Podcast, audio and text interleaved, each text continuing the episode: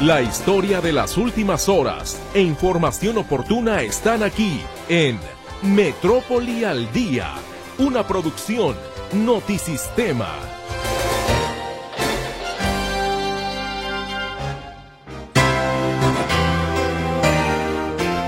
Muy buenas tardes, les recibo con muchísimo gusto la tarde de este viernes 2 de febrero de 2024.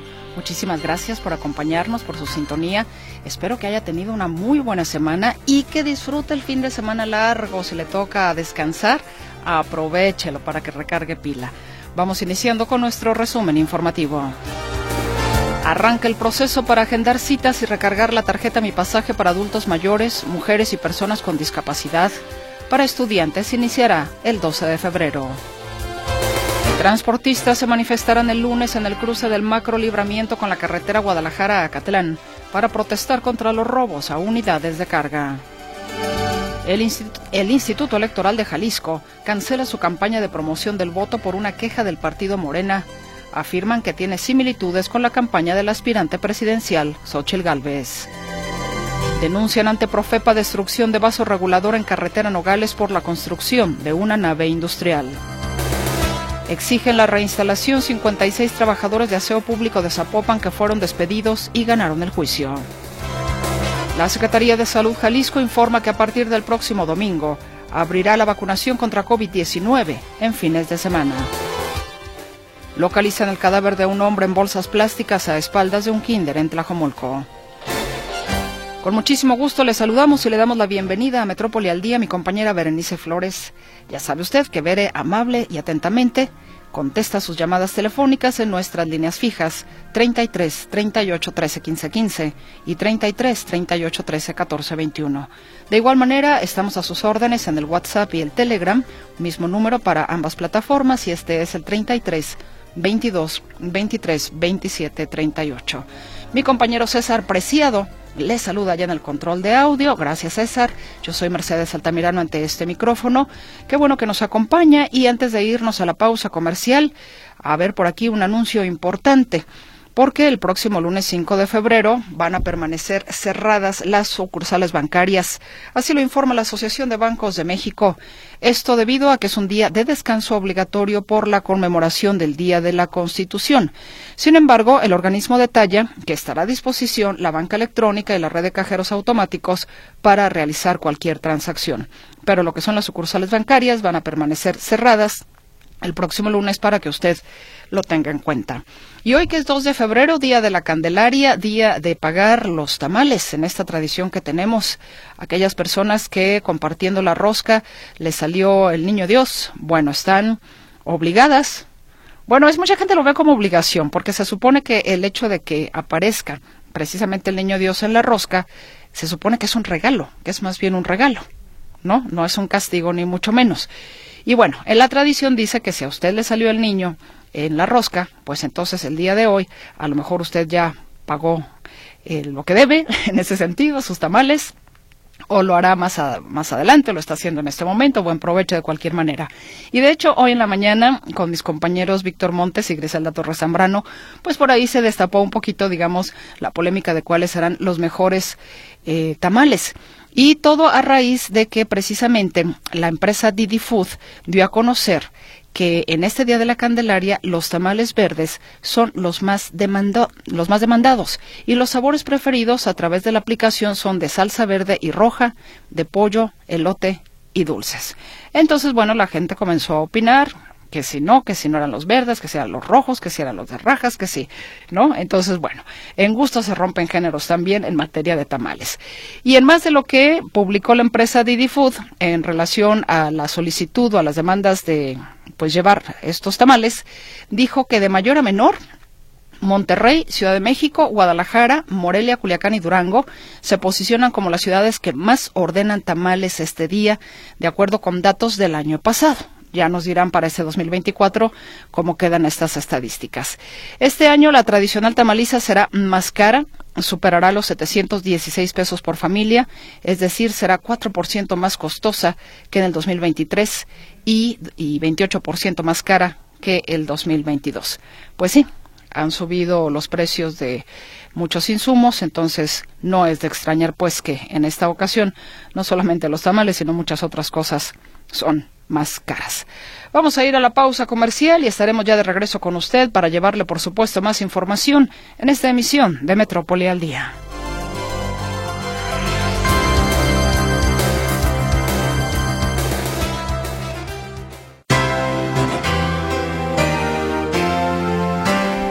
Vayamos ahora con los detalles de la información. El Instituto Electoral de Jalisco cancela su campaña de promoción del voto. Polémica para algunos, pero al final del día no tuvo que ver tanto por la palabra que utiliza, sino más bien por la similitud, digámoslo así, con la campaña que promueve el voto para eh, la candidata Xochil Gálvez. Mi compañero Héctor Escamilla Ramírez nos tiene todos los detalles. ¿Cómo estás, Héctor? Muy buenas tardes. ¿Qué tal, Meche? ¿Cómo estás? Buenas tardes, un gusto saludarte y también al auditorio. Bueno, comentarte que, como bien dices, el Instituto Electoral y de Participación Ciudadana del Estado de Jalisco decidió suspender esta campaña de promoción del voto, particularmente la que estaba enfocada a jóvenes. Esta campaña que se denominaba Votar es chingón, eh, pues tenía el objetivo de llamar la atención con este lenguaje coloquial entre jóvenes de 20 y 25 años e invitarlos a participar en el proceso electoral que se llevará a cabo el próximo 2 de junio. Sin embargo, esta campaña que inició el 18 de enero, a los cinco días, el día 23 eh, de enero, fue impugnada por el partido Morena. Esto bajo el argumento que la campaña tenía muchas similitudes con la promoción de la candidata del partido PAN y PRD de esta coalición, Xochitl Galvez. ¿En cuál, en qué usted dirá, cuál era la igualdad? La campaña de Xochitl Galvez ha estado utilizando dos palabras similares, chingón, chingona, pero eh, reemplazando la che por la letra X. Con este, con esta modificación, con este cambio, lo único que se, eh, pues se, pretende hacer, digamos, una correlación entre la, campaña y la palabra. Eh, sin embargo, a decir de los morenistas, esta similitud o esta identidad que se tiene con la campaña del IEPC, pues podría generar un voto a favor de esta coalición eh, encabezada por Galvez. Escuchemos lo que dice en este caso Hamlet Almaguer, el vocero de Morena aquí. Y esto se debe a la identidad entre la campaña que ha publicado el IEPC en las últimas horas para incentivar la participación ciudadana y la propaganda política que ha expuesto a través de sus redes sociales y canales oficiales la candidata a la presidencia de la República, Xochitl Gálvez. Y bueno, bajo esta premisa es que el 23 envía un comunicado al, al IFC haciéndole la petición de hacer la, modificación de esta campaña. El, ¿De cuál fue la respuesta? Bueno, se manda un oficio este primero de febrero por la noche donde el IFC explica que si bien no, no, no comparte pues algunas observaciones del partido Morena, en el sentido de que se estaba promoviendo la identidad de Xochitl Gálvez con con su campaña, bueno, sí reconocen que si cualquier acción eh, pudiera generar controversia y o pusiera en duda la probidad del IAPC en este proceso electoral, pues más convenía retirar la campaña y es por eso que esta campaña se enfocada particularmente a los jóvenes, se retira y desaparece. Habrá que ver, bueno, qué decisiones se toman. Ah, por ahí generó algo de controversia, a algunas personas les pareció muy ofensivo utilizar este término coloquial, otros pues no tanto, no fue tanto, es un término digamos muy común, sino más bien eh, pues que eso representara a la institución, pero en realidad ningún, no, es, no es el factor, digamos, de la buena moral el que, el que tumba a esta campaña, sino en realidad eh, la posibilidad que en efecto estuviera incidiendo en favor de una fuerza política. Esta es la información, Meche. Muy buenas tardes. ¿De alguna manera el YPC anunció una nueva campaña o solamente se limitó pues a a publicar esta situación que efectivamente, como ya precisabas, para evitar suspicacias o entorpecer el proceso, pues entonces la cancelaban. De momento, Meche, solo es el tema de la suspensión de la campaña. El, hay, otras campañas que están llevando a cabo de manera simultánea para la promoción del voto, enfocadas a diferentes públicos, a diferentes sectores. Esta particularmente, digamos, era la, la, eh, la enfocada a los jóvenes. No han presentado un reemplazo, seguramente lo harán Aquí el tema es que, bueno, también se había gastado ya, por ejemplo, en promocionales, en, pauta publicitaria, con este spots, entonces sí, se había hecho todo un proceso para tratar de acercar a la gente pauta en redes sociales, para acercar a los jóvenes a este proceso con este este eslogan que finalmente queda retirado. Bueno, pues esto únicamente aquí en Jalisco, el Instituto Electoral de Participación Ciudadana. Así es, es solamente la elección local que era la que está usando esta, esta, esta marca. Exactamente.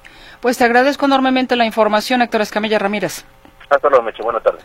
Muy buenas tardes. Y hablando de autoridades electorales, el INE, el Instituto Nacional Electoral y autoridades federales acordaron medidas para garantizar la protección a candidatos y candidatas en el actual proceso electoral, de acuerdo a lo que informó la consejera presidenta del organismo Guadalupe Tadei.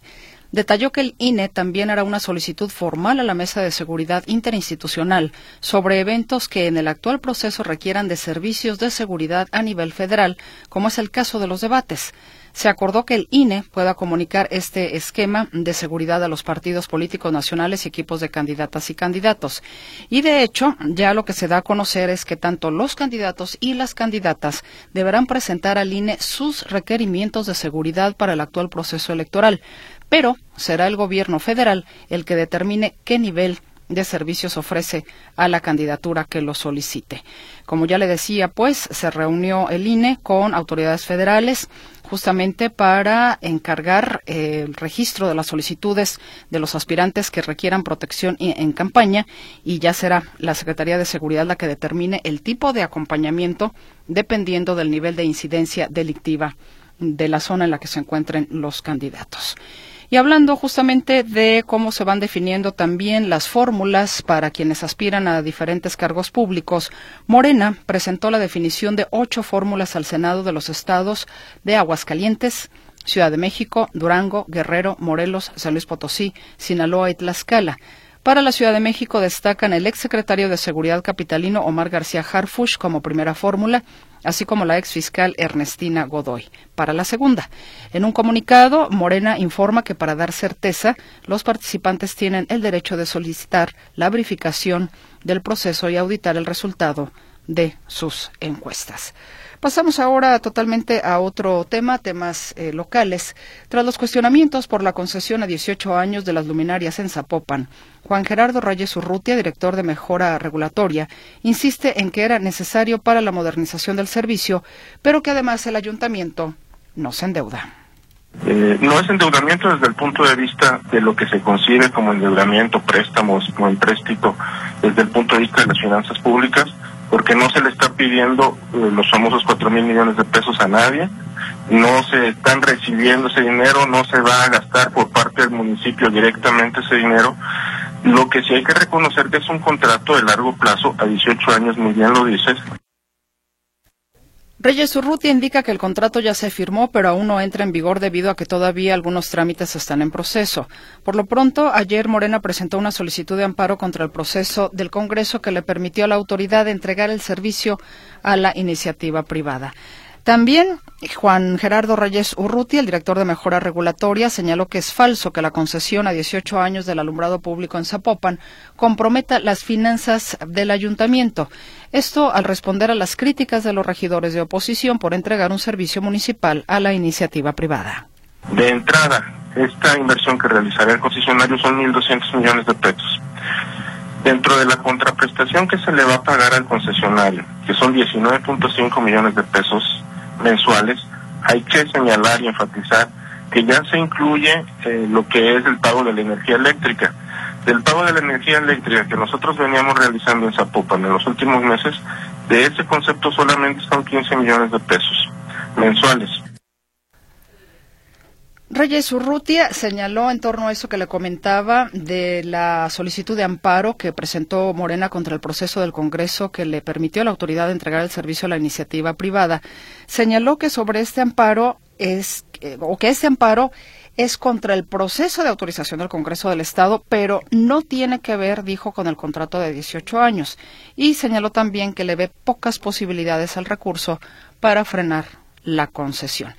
Eh, la idea, pues, es de que en estos 18 años exista alumbrado público en Zapopan de buena calidad, inclusive con mayor tecnología, al punto de que en cuanto alguna luminaria llegara a fallar, inmediatamente el software que supuestamente se estaría eh, que estaría trabajando para tal efecto detectaría aquella luminaria que esté que esté apagada, que esté descompuesta, para inmediatamente reemplazarla, lo cual evitaría, en teoría, incluso el reporte ciudadano de decir en mi calle ya no sirve una luminaria, dos luminarias, tres luminarias.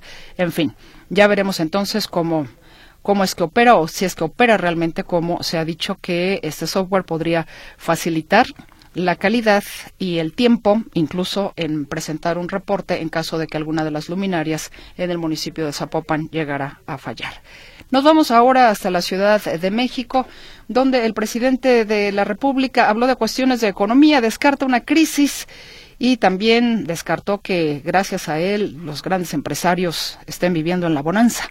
¿Cómo estás, Arturo? Te saludo con gusto. Muy buenas tardes. ¿Qué tal, Mercedes? ¿Cómo están, amigos? Me da gusto saludarles. Efectivamente, el presidente Andrés Manuel López Obrador aseguró que no es culpa de él que hayan tenido ganancias multimillonarias los grandes empresarios de nuestro país, particularmente el magnate Carlos Slim, que eh, pues para muchos eh, tendría que haber tenido pérdidas después del cierre de la obra del Aeropuerto Internacional de la Ciudad de México en Texcoco y por el contrario solamente se quejó tantito y después ya no dijo absolutamente nada y muchos piensan que se trata precisamente de que pues hizo otras negociaciones, otros arreglos con el Ejecutivo Federal y por eso es que ha sido tan grande eh, eh, sus ganancias en el actual sexenio. Eh, de hecho, hasta donde tengo entendido, las listas de multimillonarios en el mundo ya lo tienen otra vez entre los primeros lugares, pero vamos a escuchar justamente lo que dijo el presidente Andrés Manuel López Obrador. Ayer dieron a conocer en INEGI un dato del número de negocios pequeños y medianos creados y se abrieron miles de pequeños negocios. Y en cuanto a más arriba, imagínense, mis adversarios dicen que yo propicié que se enriqueciera más Slim y la verdad, a los empresarios les ha ido bien, a los banqueros acaban de dar a conocer los datos preliminares de utilidades de los bancos 2022, 220 mil millones de pesos de utilidades. Entonces dice, bueno, eso no significa que él les haya eh, echado la mano o que él los haya consentido, simple y sencillamente significa, dice, que la economía nacional va muy bien de hecho, en el actual sexenio, de acuerdo a estos datos del INEGI, desaparecieron un millón cuatrocientas mil empresas, empresas, perdón, y al mismo tiempo, en este mismo sexenio, se han creado un millón setecientos mil, es decir, hay trescientas mil eh, empresas nuevas en lo que va del sexenio, de acuerdo a estos eh, datos del INEGI. Pero el presidente Andrés Manuel López Obrador no se quedó solamente con eso.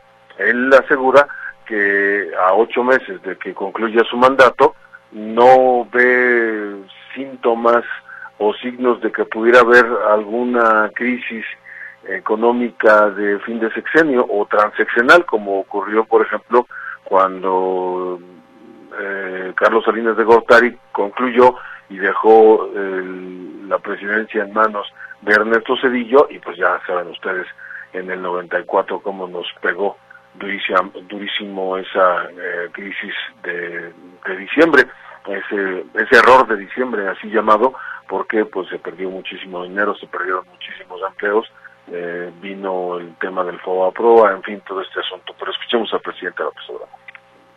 No veo, por ejemplo, una crisis económica, financiera, como la que se padeció al término del gobierno de Salinas y a la entrada del gobierno de Jesús de diciembre. No veo la crisis de diciembre, no la veo. Y no veo eh, tampoco eh, el que vayan a haber eh, asesinatos políticos como se dieron en un tiempo, tocó madera, y no veo que eh, se eh, vuelva a la época en que dominaban los de la delincuencia organizada. No veo hacia adelante un narcoestado. y no veo tampoco una amenaza de sometimiento, de intervención de ningún gobierno extranjero. Veo un país que va a seguir eh, progresando con su pueblo trabajador, excepcional, eh, utilizando racionalmente sus recursos. Sus recursos naturales, dice el presidente Andrés Manuel López Obrador, y eh, por ahí mencionaba que no ve que vaya a haber asesinatos políticos en un futuro, pues a lo mejor es porque lo estamos viendo en el actual presente, eh, valga la expresión, porque pues eh, ni siquiera han comenzado las campañas electorales y ya llevamos, mm, no sé Mercedes, tú estás más al tanto eh, del número de asesinatos de candidatos o precandidatos a cargos de elección popular. Pues mira, aquí en Jalisco ya tuvimos uno antier. Por eso decía, tú llevas mejor la cuenta que yo. Sí, digo, así en términos eh, generales, no la otra vez estábamos precisamente con José Luis Escamilla hablando sobre el tema cuando nos daba esta lamentable noticia de este precandidato a la alcaldía del municipio de Mascota aquí en Jalisco, de que sería el primero para Jalisco, lamentablemente, y eh, efectivamente ya ha habido algunos otros en otros puntos del país. Pues ojalá el tema parara ahí, ¿no? Por sí, ojalá, ojalá hagan algo las autoridades eh, hoy hubo una reunión entre, bueno, ya lo estamos adelantando, pero hoy hubo una reunión entre el INE, la presidenta del INE y la, la secretaria de Seguridad y Protección Ciudadana y algunos de sus funcionarios para hablar justamente de esto, de la protección que darán, pero en el caso de las elecciones federales, los candidatos a cargo de elección popular a nivel federal. Y pues se van a tomar algunas previsiones, pero pues lo mismo tendrían que hacer a nivel estatal municipal. Sí, totalmente. Sí, de hecho, de, hablábamos de este tema hace unos instantes antes de que tú entraras, eh, Arturo, de que serán tanto los candidatos como las candidatas los que presenten al INE sus requerimientos de seguridad, pero al final del día quien va a decidir es el gobierno federal, eh, el que va a determinar, determinar perdón, qué nivel de servicio eh, ofrecerán a la candidatura que, que lo solicite. Sí, porque seguramente ahí tendrá que ver directamente la Guardia Nacional en, acercarse o estar cerca, presentes, eh, apoyando, respaldando a los candidatos a cargos, repito, a los municipales y también a los estatales. Sí, definitivamente. Arturo, te agradezco la información. Al contrario, buenas tardes, porque ahora sí no ha caído todavía el astro Sí, no, todavía no cae. Ya caerá ya caerá. Muchas gracias, Arturo. Hasta el rato. Hasta el rato. Arturo García Caudillo con la información desde la Ciudad de México. Y hay más información, pero también tenemos que ir a una pausa comercial.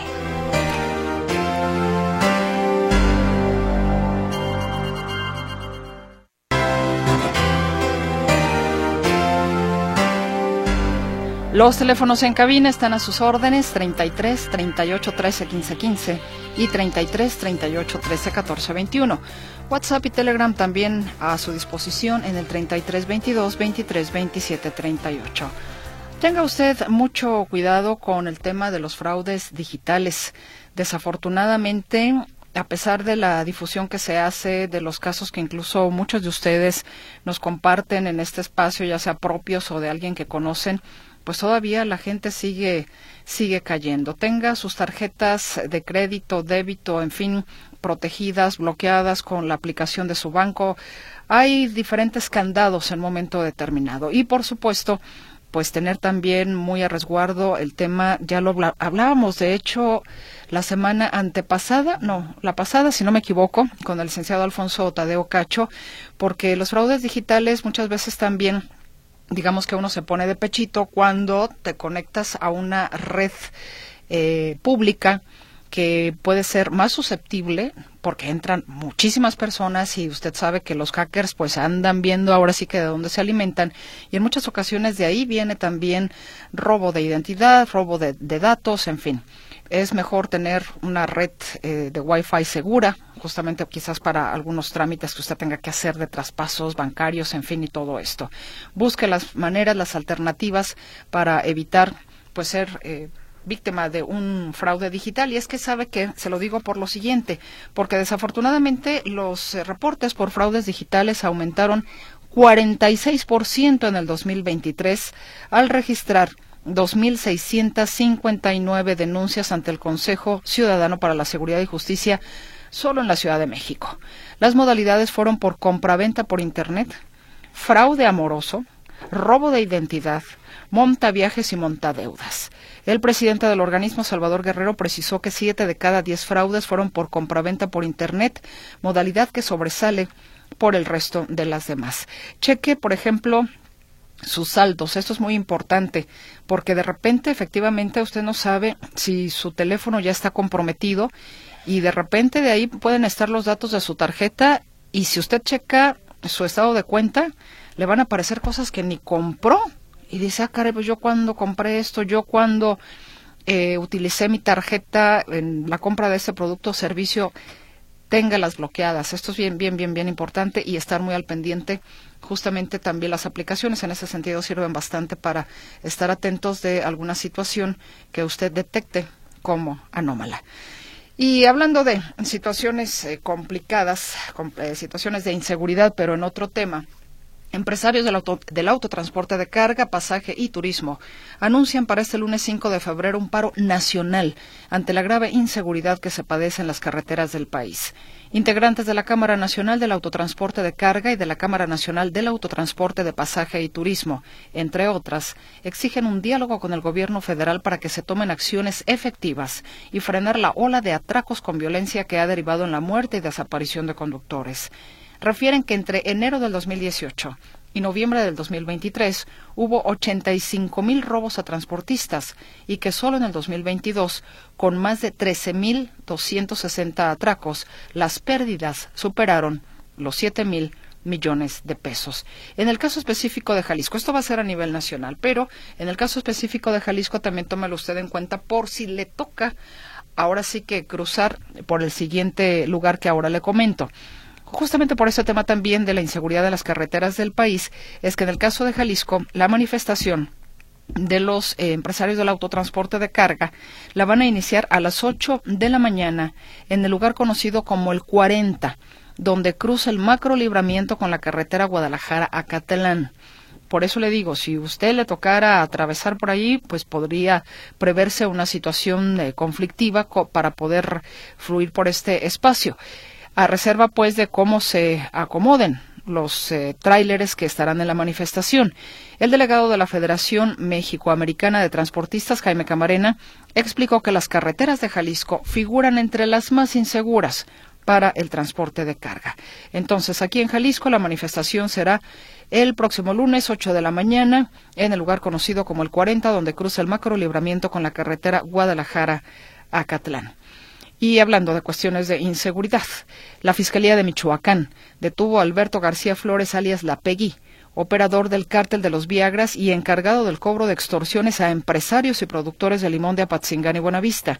La Fiscalía Estatal informa que mediante un operativo conjunto con la Secretaría de la Defensa Nacional y la Guardia Nacional se logró la captura de la PEGI, señalado como presunto responsable de extorsionar a citricultores de la región de Tierra Caliente recordó que el pasado 10 de julio, empresarios del ramo limonero de Michoacán denunciaron que eran víctimas de extorsiones y cobro de piso por integrantes del crimen organizado.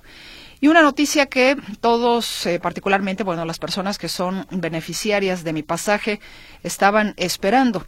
Y es que ya por fin la Secretaría del Sistema de Asistencia Social arrancó el proceso para agendar citas y recargar la tarjeta del programa Mi Pasaje del transporte público del calendario 2024A. Las personas beneficiarias deberán ingresar al siguiente sitio. Mi pasaje, diagonal, no, perdón, mi pasaje, guion, ssas.jalisco.gov Le repito el sitio, mi pasaje guion ssas.jalisco.gov.mx. El registro que tiene usted que hacer en esta página es para agendar su cita y esta, por cierto, ya eh, pues inició anoche para las tres modalidades: adultos mayores, mujeres y personas con discapacidad. Reitero, adultos mayores, mujeres y personas con discapacidad. Usted se preguntará, ¿y los estudiantes? Los estudiantes en este momento no. La fecha para que los estudiantes puedan ingresar a registrarse para agendar su cita en el sitio será a partir del 12 de febrero. Estudiantes entonces en este momento no. Para ellos estará abierta la posibilidad de hacer su registro o agendar su cita hasta el 12 de febrero. Vamos a ir a una pausa comercial y estaremos de vuelta con usted.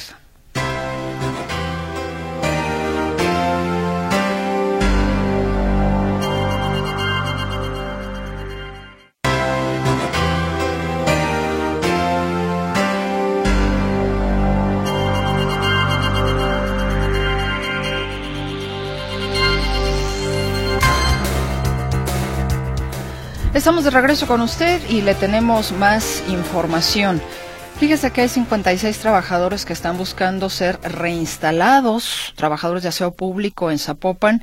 Esto desde 2018 que fueron despedidos, que ganaron el juicio y pues hasta ahorita no ven, como se dice por ahí, Héctor Escamilla Ramírez, la luz al final del túnel. Te escuchamos con la información, por favor.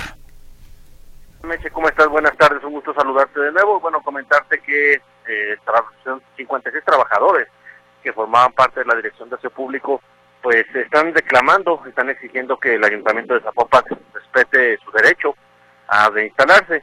Eh, fíjate que estos trabajadores fueron despedidos del municipio en el año 2018. En ese entonces, pues era el jefe de gabinete Juan José Frangier. Y lo que acusan estos trabajadores es que ellos han ganado pues diferentes juicios laborales para poder eh, ser reinstalados. No obstante, pues la realidad es que muchos de ellos no, aunque han ganado los juicios, han ganado los diferentes litigios, pues no han sido instalados. Perdón. Eh, el pasado miércoles hubo sesión del Pleno del Ayuntamiento de Zapopan, ahí estaban algunos de ellos reunidos, eh, pues este, finalmente eh, estos trabajadores quedaron en que iba a haber una reunión en próximos días, eh, todavía no se lleva a cabo, para que eh, se pueda atender el tema de su, de su reinstalación. Eh, lo que se denuncia, por ejemplo, los trabajadores, que a pesar de que ya agotaron instancias, en teoría ya tendrían que haber sido reinstalados en sus puestos, el ayuntamiento pues sigue siendo omiso a este tema e incluso eh, se tramitó todavía un amparo para que el ayuntamiento no tuviera que acceder a este mandato judicial. Sin embargo, bueno, esto fue desechado por un juzgado y el ayuntamiento literalmente desagotó todas sus cartas. Eh, vamos a escuchar si te parece, Meche, lo que dice la regidora Carla Susana Díaz de Morena. Ella es la que pues sacó a colación este tema eh, y eh, pues está exigiendo que se respeten los derechos laborales de estos trabajadores. Que después de seis años, agotando todas las instancias legales, le han ganado al ayuntamiento, han vencido al ayuntamiento en juicio y se ha ordenado su reinstalación. Y como respuesta, a inicio de año recibieron de este ayuntamiento la promoción de un amparo Allí escuchamos, pues está criticando de que a pesar de haber ganado, que en realidad ya el, derecho les asiste a ser reinstalados, pues ninguno de ellos ha, sido ubicado en estos puestos. Entonces, bueno, ahí está el reclamo, están eh, por ahí el asunto está aprovechando también desde el ámbito sindical pues para reclamar que que los sindicatos que están de los trabajadores del Estado, algunos de ellos, no todos, pero sí están pasándola bastante mal en estas administraciones municipales, otros no tanto, pero bueno, finalmente este tema es que la ley asiste a estos 56 trabajadores para ser ubicados en sus puestos. Esta es la información, Meche. Muy buenas tardes. Héctor, perdón, entiendo que aquí no tiene o no interviene pues las nuevas administraciones. Este es un proceso que camina independientemente de la administración que entre o salga. Sí, exactamente. Como patrón, como parte, como parte patronal, el ayuntamiento está obligado a eh, acatar, acatar el resolutivo del, eh, pues del juez laboral eh, aquí el tema es que no lo ha hecho. Eh, en cierto modo, el cambio de administración fue, este, este asunto fue en 2018, estaba en ese entonces de alcalde Pablo Lemus, en este, pero el jefe de gabinete era José Franges, y ahora, bueno, él como alcalde, pues lo acusan de no estar acatando esta disposición. Pero entiendo que la sindicatura entonces se va a reunir con los trabajadores despedidos para ver este tema del proceso de reinstalación, un proceso ya bastante largo. Sí, quedaron de ver cómo los van a reinstalar, en qué puestos, porque al parecer las plazas que tenían estos 53 trabajadores ya fueron ocupadas. Eh, ahí va a estar una, una o el tema complejo, Meche, porque bueno, habrá que ver si eh, queda satisfacción de los de los trabajadores, porque finalmente ellos, como ganaron el juicio, son los que tendrían que exigir ser ubicados en el puesto, aunque yo hubiera otra plaza ocupada por alguna persona más. ¿Puede haber un, um, un pretexto de falta de recursos? Mm, pues, eh, no, en realidad, eh, pues si se debe acatar la sentencia, la sentencia tendría que ir en el sentido de instala al trabajador y a la persona que está ocupando la plaza, pues tendría que liquidárseles también, o sea, porque finalmente esa persona, eh, pues esa, plaza tiene que devolvérsela a la persona. No, eh, en realidad los juzgados simplemente se tienen que atender, se tienen que acatar y, pues donde se acabó. En realidad, si no se atiende, pues un desacato. Habrá que ver eh, cómo se negocia, que seguramente es lo que estará estableciéndose en estas mesas y pues estaremos dando seguimiento al tema. Exactamente. Muchas gracias, Héctor Escamilla Ramírez. Hasta luego, buenas tardes. Hasta luego, que estés muy bien. Y mi compañero José Luis Jiménez Castro hoy en módulo de servicio estuvo hablando con la gente del zoológico Guadalajara y ese es el reporte que nos presenta. El zoológico Guadalajara cumplirá 36 años de vida este próximo mes de marzo. Uno de los zoológicos más importantes de Latinoamérica, dice su director, el médico veterinario zootecnista Luis Soto Rendón, que es el más importante de América Latina. En estos momentos el zoológico de Guadalajara alberga siete mil animales, 350 especies y siguen llegando a animales de características muy adaptables, digamos, al suelo tapatío respecto a la posibilidad de rescatar algunas especies en peligro de extinción. Esto fue lo que nos dijo el director del Zoológico Guadalajara, Luis Soto Rendón. Esa radica en que todos estos animales que están en el zoológico son parte de un programa de conservación. Todos estos, estos animales que están en el zoológico Guadalajara son especies que están en un nivel de riesgo, eh, ya sea porque su hábitat está seriamente amenazado de desaparecer o porque esta especie en particular eh, tiene retos específicos, como el caso de los rinocerontes que se cazan por su cuerno con creencias de que tienen eh, algunas propiedades medicinales en la medicina tradicional de Asia. Eh, algunas otras son vendidas o son eh, traficadas, otras sufren de, la explotación que sucede por otros productos y dañan el ecosistema en el que habitan. Y es por eso es que es tan importante que los zoológicos estén presentes. Eh, los zoológicos modernos además tienen estándares que son internacionales y que se cumplen y que a través de esto podemos proveerles todos los cuidados, todas las atenciones y los requerimientos necesarios para que se encuentren en el mejor estado posible. Ahora, Actualmente el zoológico eh, Guadalajara tiene diversas atracciones, como por ejemplo la pinguardería, que son justamente los polluelos de los pingüinos que hacen las delicias de chicos y grandes. También están estos eh, rinocerontes, Bali y Angeli, que llegaron de Asia y que a partir de los próximos días se les podrá incluso dar de comer, ¿sí? Estar muy cerca de estos, de estos dos rinocerontes. También, por supuesto, está el, eh, el, el acuario, ¿sí? También está este paisaje hermoso, muy africano, el Masaibara, en el cual incluso la gente se puede acercar a las jirafas. En fin, el horario de entrada del zoológico Guadalajara es de 10 de la mañana a 6 de la tarde, horario corrido. Y por lo regular ellos trabajan cuando todos descansamos. Por eso, este próximo 5 de febrero, lunes, ellos estarán abiertos, ¿sí? Para que usted vaya, acuda y disfrute del zoológico Guadalajara. Hoy ya con banquitas, son las arboladas, incluso el apoyo a personas en silla de ruedas, personas de la tercera er-, edad. Han cambiado mucho las cosas en el Zoológico Guadalajara y vale la pena celebrar los 36 años. Así que lo invitamos a que acuda al Zoológico Guadalajara, uno de los zoológicos más importantes de América Latina. El reporte que te tengo, muchas gracias. Muy buenas tardes. Muchísimas gracias, José Luis Jiménez Castro.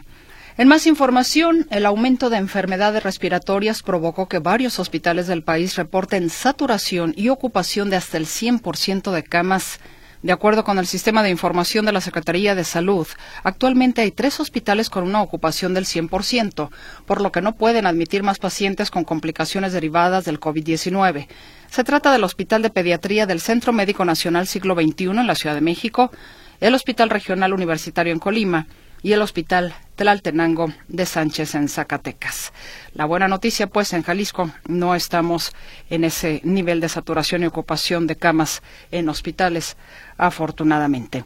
Lo que sí anuncia la Secretaría de Salud Jalisco, lo que informa es que a partir del próximo domingo abrirá la vacunación contra COVID-19 en fines de semana detalla que las dosis de Moderna se aplicarán solo a personas vulnerables en cuatro centros de salud ubicados en Guadalajara y mediante registro en el portal estatal, como ya lo ha venido haciendo, particularmente para personas con algunas vulnerabilidades.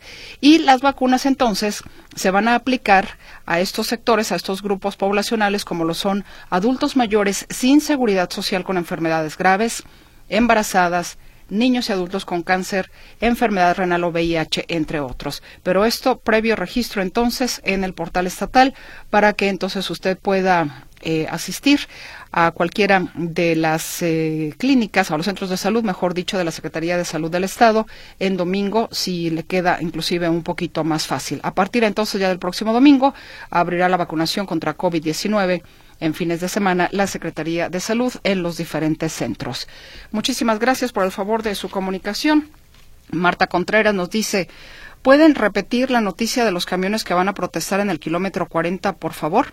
Como no, con muchísimo gusto, va a ser el próximo lunes 5 de febrero a las 8 de la mañana en lo que se conoce como el 40, donde cruza el macrolibramiento con la carretera Guadalajara a Catlán.